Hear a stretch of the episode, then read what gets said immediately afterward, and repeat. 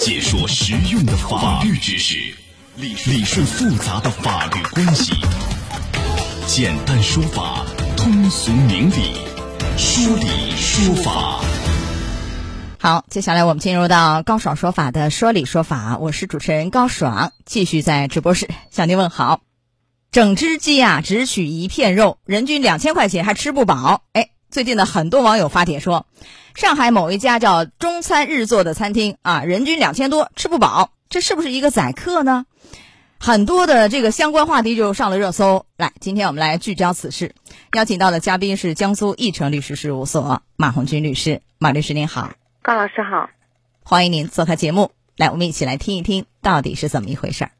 上海一家餐厅被指人均两千吃不饱。此前有网友反映，上海一家餐厅模仿日料做法，一盘西红柿炒鸡蛋上来，先绕场一周，展示以后分菜，一人一筷子，一盘子菜十个人分，不够吃也不能叫。每个人餐价是两三千，规矩还多，这不能碰，那不能摸，而且需要提前三四个月预定才能订到。网传图片显示，每份菜品的分量确实不多。还有网友说，一道名为贵妃鸡的菜品，厨师做好后会到顾客面前巡场一周，接着拿到后厨切分，偌大的鸡只取大腿部最精华的一片。很多网友对该餐厅打出了差评，觉得规矩大、气氛压抑，而且又贵又吃不饱。不过也有人给出了高分。该餐厅工作人员表示，来用餐的话需要顾客添加餐厅工作人员联系方式，工作人员会把具体的菜品和价格以及到店时间安排发过去。他们每天固定只接待十位顾客，价格方面是人均两千起，加上百分之十服务费，属于套餐制。厨师制作为顾客制作当天最新鲜。的食材。至于日式奥马卡塞的就餐形式，是指在日料中无菜单，由主厨根据当令食材决定当天菜品和价格。三月四日，据九派新闻报道，商家针对争议回应称，只有自己体验了才知道好不好。来，马律师啊，你看啊，呃，人均两千块钱以上的套餐里，一道脆皮文昌鸡，每个人只能是分一片儿啊。然后呢，一个那个餐盘里头。摆放切开的两瓣皮蛋，这是一盘菜，是不是？还有网友质疑，像炒牛河呀、松花蛋呐、韭黄等等这些东西，值一千块钱吗？所以价格虚高，菜品分量很少，而且用餐需要提前几个月来预定，流程过于繁琐，就有点故弄玄虚宰客啊！来，这是不是一个宰客？大家觉得两千多吃不饱？刚刚那小片里说，一道西红柿炒鸡蛋，每个人就分一口，您怎么来看？这违法吗？嗯，首先呢，我们说宰客，就是说，呃，经营者他没有明码标价，没有按照就是展示给我们消费者看的这样一个菜单和服务价格和服务去提供服务，那么这种叫宰客。但是这个标这个新闻里面呢，我们一看好像，哎，他好像又不是那么回事，因为这些都是提前就告诉你了呀。但是这里面实际上就是有您讲的这个行为，它是存在一个价，呃，这个。这个使用了这样的一个价格手段去虚高抬抬高了这个物价，实际上是有有这样一个谋取暴利的行为的。我个人认为，呃，有一个我要说一下啊，它其实不是说明码标价，我感觉没有。为什么？嗯，就你到这个餐厅去用餐，它流程是非常的繁琐，提前好几个预定啊，不说了，好几个月预定不说了。然后呢，你需要加那个餐厅工作人员的微信，具体的菜品的价格呀什么，就是两人再去谈，谈好以后好，然后通过微信达成。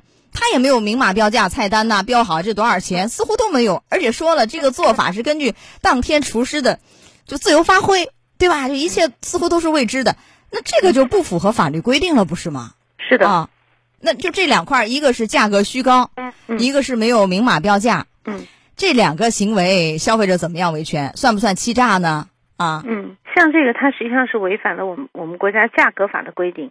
就是这两种行为，实际上在价格法里面都是有明确明文规定，是不得有这样的，就是不明码标价或者说是虚高抬高价格谋取暴利的行为的。所以对于这样的行为，实际上，呃，我们是有相应的处罚的。怎么处罚？啊，就是如果有这样的行为的话，是首先是责令改正，没收违法所得，可以并处违法所得五倍以下的罚款的。所以说这个还是很严重的。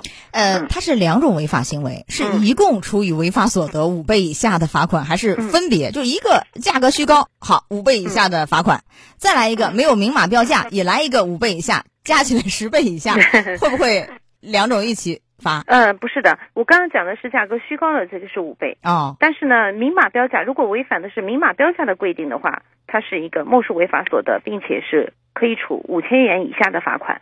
是两个不一样的哦，那这个五千元似乎罚的有点低，五千元以下是吧？嗯没有明码标价，但是这个消费者可以去消协举报投诉，由行政部门来处罚。但是我我觉得这个事儿引发巨大关注，上了热搜以后，有关职能部门应该主动作为，去罚一罚，查一查啊。是的，这事儿还没完，为什么说没完？他这个套餐每人是两千元以上啊，然后另外加收百分之十的服务费，这个又合不合法呢？这么贵了还要百分之十的服务费啊？呃，它这个服务费如果是确实是明确告知了，并且有相应的收费的标准的话，那是可以的。嗯、这个只要它是我们刚刚讲的，也是属于明码标价的一个范畴，那啊么这个是可以的。一个愿打一个愿挨，对，之前说好的，即便是贵，你愿意接受，这个也不违法。服务费，嗯，那它还有一点就是需要提前预定一千块钱的定金，如果你要取消，提前二十四小时，否则定金就不退。他这个定我要说一下，是言字旁加一个丁的定，不是说那个宝盖头那个安定团结的定，嗯，因为那个是定金法则嘛，是不是对？你这个你不退一千块钱，本身一千也很贵，也也超过总额的百分之二十了吧？违不违法？呃，既然是言字旁的定，它就是预定的性质，那这种定金是只要是消费者不想来的话，就必须要退，不存在不退的。而且本身它这个定金似乎也很高啊，有没有这一点啊？嗯、它这个因为它不是用定金的法则，就一定的定嘛，所以说它作作为一个预预定的定，它是可以的，但是必须退。那消费者，你看有这么多违法的地方，消费者怎么样维权呢？我可以主张哪些呢？您讲一讲怎么办呢？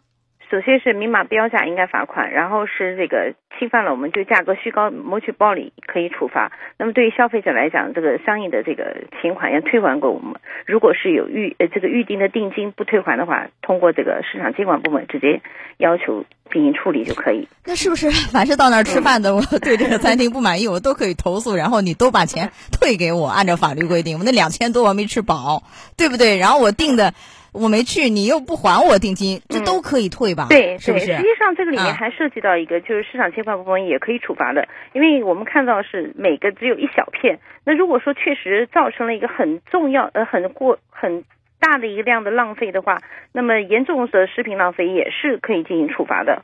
嗯，这个是怎么罚呢？一般来说，呃，一般来讲是责令改正并处五千到五万的罚款。好的来，时间关系到这儿就结束我们的说理说法，感谢您。高爽说法节目收听时间：首播 FM 九十三点七，江苏新闻广播十五点十分到十六点；复播 AM 七零二，江苏新闻综合广播二十二点三十到二十三点。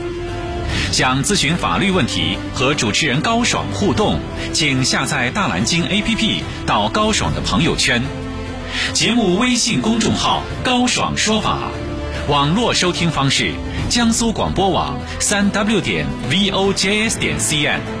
智能手机下载大蓝鲸 APP 或蜻蜓、喜马拉雅等，搜索“高爽说法”，可随时收听。